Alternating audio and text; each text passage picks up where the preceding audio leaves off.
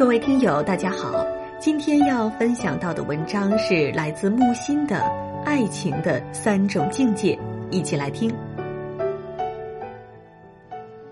爱情亦三种境界耳：少年出乎好奇，青年在于审美，中年归向求知，老之将至，义无反顾。我追索人心的深度，却看到了人心的浅薄。很多人的失落是违背了自己少年时的励志，自认为成熟，自认为练达，自认为精明。从前多幼稚，总算看透了，想穿了。于是我们就此变成自己年少时最憎恶的那种人。万头攒动、火树银花之处，不必找我。如遇相见，我在各种悲喜交集处。能做的只是长途跋涉的归真返璞。看清世界荒谬是一个智者的基本水准，看清了不是感到恶心，而是会心一笑。生命好在无意义，才容得下各自赋予意义。假如生命是有意义的，这个意义却不合我的志趣。那才尴尬狼狈。无知的人总是薄情的，无知的本质就是薄情。一个爱我的人，如果爱的讲话结结巴巴、语无伦次，我就知道他爱我。悲伤有很多种，能加以抑制的悲伤未必称得上悲伤。常以为人是一种容器，盛着快乐，盛着悲哀，但人不是容器。人是导管儿，快乐流过，悲哀流过，导管儿只是导管儿，各种快乐悲哀流过流过，一直到死，导管儿才空了。疯子就是导管的淤塞和破裂。一流的情人永远不必训允，永远不会失恋，因为我爱你，与你何涉？我好久没有以小步紧跑去迎接一个人的那种快乐了，没有比粥更温柔的了。念与毕生流离红尘，就找不到一个似粥温柔的人。从未见有一只鹰飞下来，蹲在地上看蚂蚁搬家。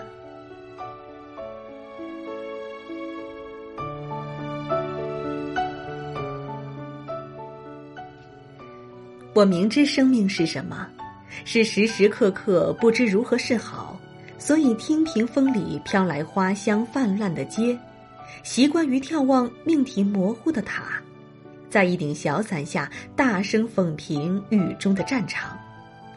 任何事情，当它失去第一重意义时，便有第二层意义显出来。时常觉得是第二重意义更容易由我靠近，与我适合。犹如墓碑上倚着一辆童车，热面包压着三页遗嘱，以致晴美的下午也就此散布在第二重意义中，而俨然迷路了。我别无异乐，每当稍有异乐，哀愁争先而起。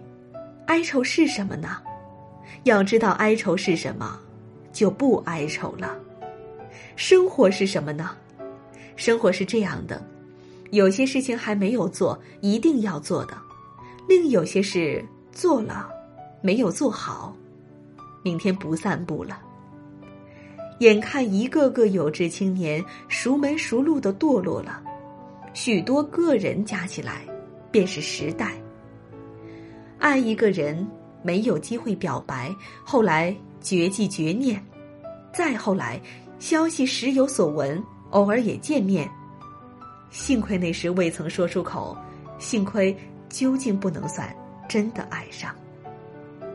又爱了另一个人，表白的机会不少，想想，揽下来，揽成朋友，至今还朋友着。光阴荏苒，在电话里有说有笑，心中兀自庆幸，还好，否则苦了。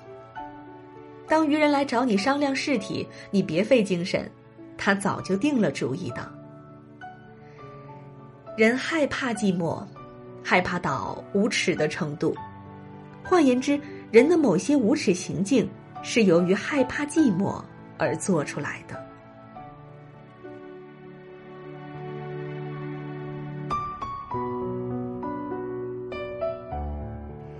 轻浮随遇而爱，谓之滥情；多方向无主次的泛恋，谓之滥情；言过其实炫耀伎俩，谓之滥情；没条件的痴心忠于某一人，亦谓之滥情。你的眉目笑语使我病了一场，热势退尽，还我寂寞的健康。凡是看我不起的人，我总要多看两眼。康德的判断。对自然美抱有直接兴趣，永远是心地善良的标志。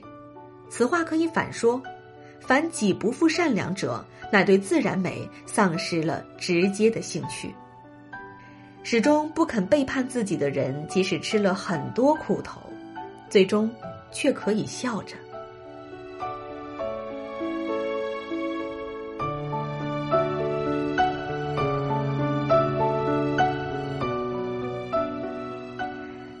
好了，这就是今天跟大家分享的文章，不知你是否有所感悟？欢迎你在留言区抒发自己的感想。我是飞扬，我们明天见了。